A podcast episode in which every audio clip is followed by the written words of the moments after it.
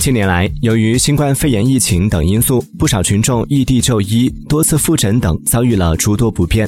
那么，在不能与患者面对面的情况下，互联网的诊疗服务是如何实现的？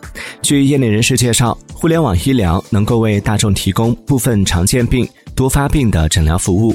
这些疾病一般是已经确诊的慢性疾病，或者用户有足够认知和了解的疾病。绝大多数通过详细的问诊即可进行明确诊断，不需要复杂的查体和辅助检查，例如急性胃肠炎、女性痛经等。